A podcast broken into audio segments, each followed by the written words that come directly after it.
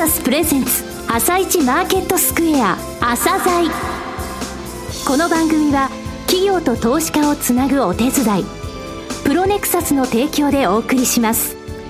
皆さんおはようございます。アシスタントの玉木葵です。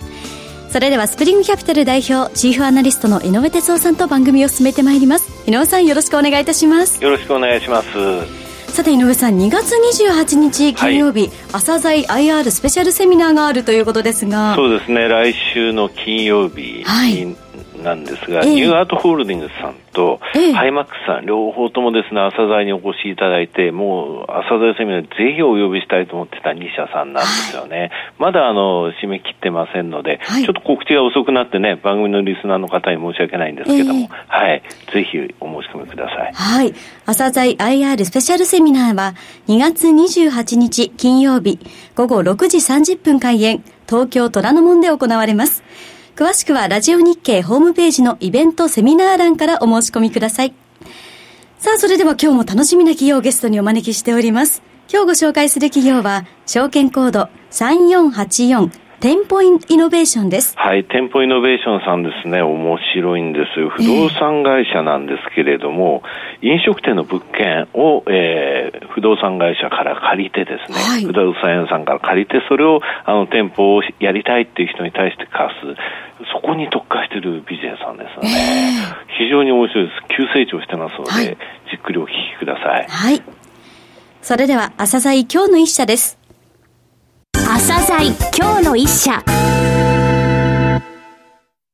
本日は証券コード3484東証一部上場の店舗イノベーションさんにお越しいただきました。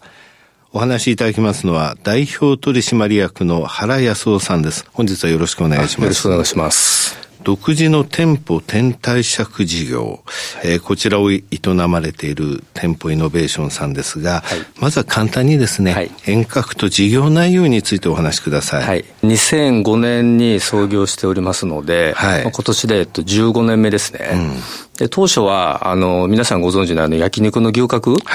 の、はい、えー、レックスホールディングスの傘下で産声を上げまして、うん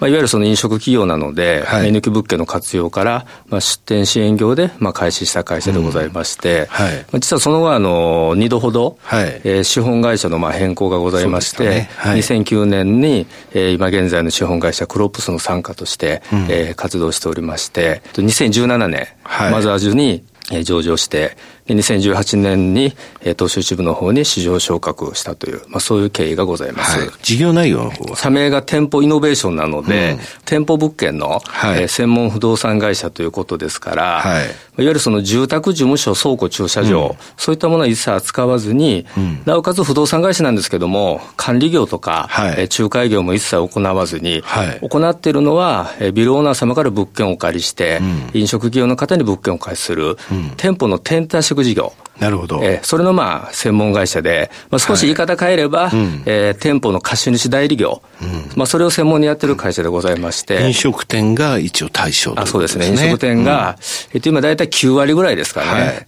えなおかつ、えー、一つまあエリアの特性がございまして、はい、1都3県で活躍してる、活動してるんですけども、はい、えー、まあ東京、まあ、23区が中心でございまして、うん、今、えー、前期末で1459件、契約させていただいているような形で、まあ、9割がまあ東京都心中心の物件で、うん、まあ、選択肢集中というのをまあ実践している、まあ、そういうような会社でございます。はい、これなぜ東京23区なんですか？そうですね。まあ、一言で言いますと、まあ、えー、東京は非常にまあ、市場性が高いというか、はい、飲食店の開業意欲というのが非常に高い場所なので、うん、今都内で約まあ、8万件ほど、店舗物件があるんですけども、はい、実はこのうちのまあ大体7%ぐらいが、はい、まあ毎年入れ替わるという、まあ、新陳代謝が非常に、うん、えー、活発なエリアでございまして、はい、まあ、年間7%なんで、まあ、10年から15年で、ある意味全部入れ替わってしまうんですね。まあ、他の他府県では、ちょっとなかなか、あの、見られない、まあ、現象ということで。まあ、やはり、まあ、東京、まあ、どこの駅に行っても、まあ、非常に人の数も多いですし、まあ、飲食店の、まあ、数も多いということで、はい、まあ、東京も大きなポテンシャルがあるという、うん、それが、まあ、大前提で、えー、東京に集中してやらさせていただいております。市場性が高いんですね、やっぱり東京は。ね、御社の強みはですね、はい、えー、どういった部分でしょうかね。そうですね、あの、店舗専門ということで、うん、はい、まあ、非常にその、店舗物件に特化しているがゆえに、まあ、あの、専門性が、えー、高いと。うん、まあ、それがまあ、我々のまあ、大きな強みでございまして、はい、まあ、具体的にはどんな専門性かと言いますと、はい、まあ、住宅事務所そっと比較しますと、どうしてもやっぱり店舗物件というのは、まあ、再現性が低いというか、はい、えー、あの、再現性っていうのは、同じ物件、はいそうですね。えー、同じ家賃、はい、同じ造作、同じ業態、うん、同じ家主様っていうのが基本的にないっていうのが大前提で、はい。えー、さらにあの飲食店っていうのは、まあ、火も使えば、あの、水も使うので、まあ、比較的こう、住宅事務所に比べるとトラブルが多いんですよね。うん、でトラブルの、トラブルの内容自体の、やっぱり再現性も非常に低いということで、はいわゆるまあ、特殊な知識というか、まあ、ノウハウが求められるっていう、これがまあ、基本的な、あの、特徴になります。まず一つは、えー、トラブルを、うん、まあ、えー、解決していく、まあ、対応力、もしくはまあ、解決力ですよね。はい、あと、トラブルが未然に、はい、あの、起こらないように防ぐためのまあ防止力。はい、あの、一つやり方とすれば、そのカルテを作成したりとかで、同じトラブルが起こらないように、はい、えー、未然に防ぐってこともやってますし、はい、あと実は今ね、うちで1600件近く、あの物件をまあ、借りて貸してるんですけども、うん、まあ大体月に7億強の家賃回収が必要なんですけども、はい、まあ今現在、まあ月末の入金率が年平均で99.5%と。99.5? はい。まあ非常にあの、高い回収率が誇っているというのも我々の一つの強みですよね。はい。はい。あとあの、営業部門でいきますと、うん、まあ常時まあ80件前後の物件の募集をやってますので、はい、毎月まあ35件前後の、はい、えー、受注ができるということで、うん、まあ最短最速のまあ、リーシング活動だとか、あと仕入れっていうのが非常にまあ難易度が高いんですけども、はい、あの都心の不動産物件の仕入れを、うん、えー、有力な不動産業者の方から優先的、はい、独占的に、えー、我々が取得できるという、これまあ我々の一つの大きな強みにもなっております。なるほど。実際のフローと売上の構造ちょっとお聞きしたいんですけれども。そうですね。まあ営業系のまあ仕入れの方なんですけども、うんはい、まあ基本はまあ先ほどご説明させていただいた通り、うん、まあ地上戦ということで、はい、まあ地盤の有力の不動産会社の方に、はい、まあ足しげく通って、まあ仕入れを行っていくと、はい、あとあの、居抜き店舗 .com と、あと居抜きの買取の .com という。買取 .com ですね。それをまあ、あの、ウェブ上で運営させていただいてまして、まあそこでまあ物件情報の収集ですよね。はい。えそれによってまあ不動産オーナーの方と物件の賃貸借契約を提供させていただくと。なるほど。この店舗買取 .com っていうのは、はい、あの、ダイレクトに店を辞めたい方の飲食事業の方から。なるほど。いわゆる造作物の買い取りをやってもらえないかという。うん、ああ、なるほど。えー、そういうそのため買い取りなんですね。そうですね。はい。うん、で、はい、世の中に出回らない物件も、まあ、我々の会社の方に情報として入ってくるってことですよね。その後調査して、はい、どこの不動産会社さんだろうとお聞きして、伺うということもやっぱりされてるってことですね。はい。なるほど。逆にその出店希望者の方はどうなんでしょうか、はい、こちらもですね、うん、まずはあの、空中戦ではそのウェブサイトの居抜き店舗 .com ですよね。居抜き店舗 .com ですね。はい。はい、こちらで、うん、えー、出店者の方を募って、はい、物件のまあ、いわゆる縁というか、うん、情報のまあ提供を行いながら、はい。あと実はあの、地上戦ではあの、直接、はい。飲食企業の方に、はい、私どもの営業がダイレクトにお伺いさせていただいて、はい、こういった物件の情報がありますけども、あの出店の計画ございますかと、もう能動的に抜け漏れなくやってるというのが現状ですよね。さて、あの、収入ですね、売上ですけれども、はい。はい、ランニング収入とイニシャル収入に分けられていますが、それぞれについてご説明ください。そうですね。ランニングの売上というのが私どもの、えー、事業のまあメインになるんですけども、まず一旦あの、受け取り賃料と呼ばれる、私どもがお貸しする賃料を、まあ計上させていただくということで、はい、で、ランニングの収益というのは、その受けてる賃料と私どもが家主様で支払う賃料の差額ですよね。はい、そうですね。え、まあ、これがまあ天体差益として、うん、えー、収益として生まれながら、はい、あとはあの、店舗物件というのはあの、2年3年ごとに、えっ、ー、と、更新っていうのがあるので、そうですね、その更新手数料なのが、この天体借の物件がある限り、うん、まあ、ずっと継続して、あの、計上されるまあ、メインの収益でございます。うん、一方で、このイニシャル収入。これはまあ、契約時に発生する、まあ、一時的なまあ、不動動産手数料とか、あと、まあ、居抜き物件を使う場合には、造作物のまあ売却なんかが行われたときに、手数料が発生するので、はい、まあ、これも同時に収益としてあの計上されるっていう、そういう状態ですね。となると、やっぱりあのランニング収入っていうのの、え着実な積み上げっていうのを、えー、考えられてるそうですね、ここがまあ私どものメインの,、あの収益なので、まあ、非常に安定性、はい、成長性に長けてるっていうふうにまあ自負はしております、うん、決算を見させていただいておりますが、非常に好調ですね、はい、またあの2月3日ですか、はい。えー、第3クォーターの決算発表されました、はい、こちらについてもお話しください。そうですね、あの前期までは、うん、まあ、7期連続で、売上、うん、あと各利益とも、はい。まあ、増収、増益を果たしてきましたけども、はいまあ、今期も売上高でまあ前年対比で、まあ、21.7%の増収、はいまあ、営業利益で9.3%の増益も見込んでおります。はい、はい、で第3クォーターの数字もいいですね。これ、あの、売上高過去最高ですね。クォーターベースで。ね、はい。それから収益はともに前年同期で20%以上の増加と。はい。これ、不動産売買事業において利益額が大きかったというのはありますが、えー、イニシャル収入の方で大きなものがあったということそうですね。あの、はい、まあ、地盤の不動産会社の方の関係が、まあ、あの、少しずつできてきたということで、はい、業者の方はやっぱりその、賃貸だけではなくて、あの、売買案件なんかも結構手掛けますから、はい、まあ、そこのやっぱり、あの、関係性がゆえに、うん、あの、有益な情報が、あの、優先的に入ってきたがゆえに、まあ、利益の大きく寄与したという形でしょうかね。さて、今後の成長戦略についてお話しください。はい。まあ、基本方針は3つなんですけども、うん、まずこれまで通り、えー、店舗の天体借事業に、まあ、集中特化していくということと、はい、あと、まあ、これまで以上に、うん、えー、地盤の不動産業者の方との、まあ、リレーションを強化していくということと、はい、あと3つ目が、えー、まあ、私ども会社自体もそうですけども、うん、この店舗天体借事業の、うん、知名度、認知度を、まあ、あの、どんどん向上させていくと。これが、まあ、我々の基本方針の3つですね。うん。こちら見させていただきました。中継ですね。はい、2022年3月期、長期的な目標としては、はい、天体借物件3000件、そうですね。営業100名体制、はい、これ2023年3月期に築きたいということですね。はい、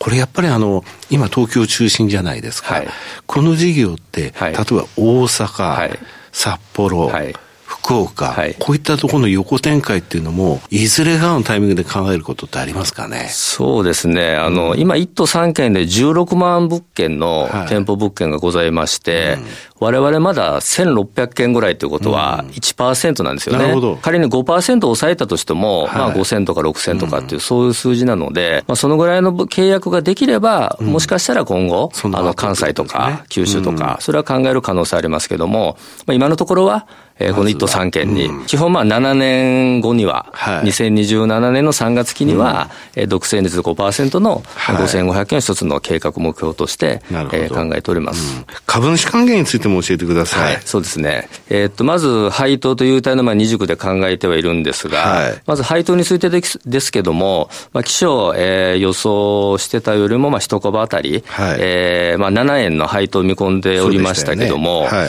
まあ、利益面での、まあ、進捗が、まあ、えー、今期好調なので、2月3日付ですか、うん、ここで、まあ、一株当たり9円に、はい、えー、増配の修正をさせていただきました。はい、あの、配当方針といたしましては、はい、えー、配当成功的に25%から30%を、はい、目標で考えておりますので、うん、まあ、業績がどんどん上がっていけば、はい、あの、必然的に、まあ、増配を、うん、あの、させていただけるっていう、まあ、そういう状態になっております。あと、株主優待開始されるということですね。そうですね。はい。この期末時点で、100株保有の方に対して、3000分のジフグルメカートの増店の方も出しております。最後になりましたが、リスナーに向けて一言お願いします。はい。不動産会社であり、まあ、不動産事業ではあるんですけども、はい、まあ、まだまだその店舗の天体食事業っていうのは、はい、まだ知名度、まあ、認知度が低いので、まあ、今後、IR 活動も含めまして、まあ、積極的にこの事業の内容をどんどん、まあ、報告として活動していきたいということと、はい、あと皆さんが想像されている以上に、この店舗転体食事業っていうのは、まあ、非常にまあ成長性、うん、安定性に長けているビジネスでございますので、はい、まあ、今後とも当社の、えー、活動にご期待いただければという、そういうふうに考えております。原さん、本日はどうもありがとうございました。はい、ありがとうございました。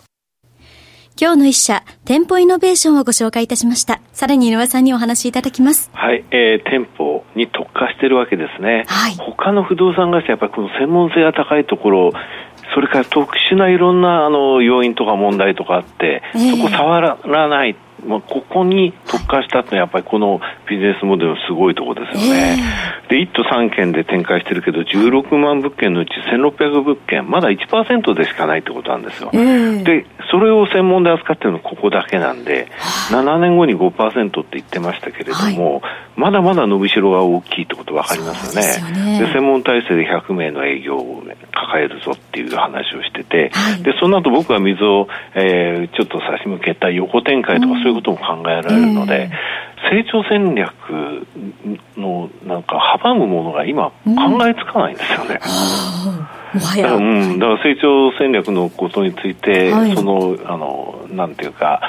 不安定な要因ないかなっていうのも一応考えるんですけど、うん、それはなかったんで、取材後期にその旨書きました。はい。この会社の決算とこれからもずっと追っていきたいなと思いますね。はい。が膨らみますね。うん今日の一社は店舗イノベーションでした。それでは一旦お知らせです。企業ディスクロージャー IR 実務支援の専門会社プロネクサス上場企業のおよそ6割2200社をクライアントに持つこれはアジア証券印刷の時代から信頼と実績を積み重ねてきたからこそさらにプロネクサスが目指すのは企業と投資家をつなぎ日本の株式市場を活性化させることです。プロネクサス私たちは個人投資家の皆さんを応援します。井上哲夫今日のストラテジー。それでは井上さん、後半の解説もよろしくお願いいたします。はい、えー、先週金曜日までアメリカ株が強くて、月曜日が休場で、さあと思ったらその休場の時にアップルがね、えー、今回の COVID-19 新型コロナウイルスの影響で1、3月期は売上予想に届かないっていう話をしたんですよ。えーはい、それで昨日日本株大きく下落して、まあアップル関連と言われている村田とか太陽油田、太陽油田5.6%落ちたからね、はい、日経平均も、えー、329円1.4%落ちたんですが、が、えー、他のマーケット、アジアはやっぱり揺れたんですけれども、実はね、中国むちゃくちゃ強いの。あ、そうなんですか。うん。意外でしょ。どういう、どうしあのね、2月の3日に春節明け7.7%ってポーンと落ちて、はい、その時はもう大きくあのニュースにも取り上げられたんだけど、えー、その後11日間で10日上がってるのよ。それであの7.7%落ちたところよりも今上にいるのね。どういう上海総合って、はい、それで深センってもう一つの市場総合指数についてはあろうことか、はい、昨年来高値更新しちゃったのよ。おととしの5月水準。で、中国型株、成長株がひしめく深センの創業板ってあるんだけど、えー、これ16年11月以来3年3か月ぶりの高値昨日取ってるのね。はい。一体どこから始まったんだよ、このネタって話なんだけれども、えーはい、アメリカもあのこういう感染症ネタには動じない強さがあるのね。で、アップルの話が出て、世界中っていうか、アジア大きく揺れて、ヨーロッパもしてどうなったかっていうと、アップルの昨日のところでいきますと、1.8%落ちたんだけど、はい、アルファベット、グーグルね、えー、0.07しか落ちない。アマゾンドットコムは0.97%上昇、フェイスブック1.7%上昇、マイクロソフト1%上昇。だから脇を固めるそのハイテクのグループが強い。で、それが今回ね、原油が落ちて金が上がって、金利が下がってっていう、そういういわゆるリスクオフの動きの中で株だけが強い。え、意外と思っても、やっぱこういったところは下支えしてて、何のことない。中国がこれを織り込んで、そしてアメリカも強いという状況だってことは覚えておいてほしいと思いますね。なるほど、わかりました。はい。井上さん、本日もありがとうございました。また来週もよろしくお願いいたします。この後は東京市場の寄り付きです。朝鮮この番組は企業と投資家をつなぐお手伝いプロネクサスの提供でお送りしました。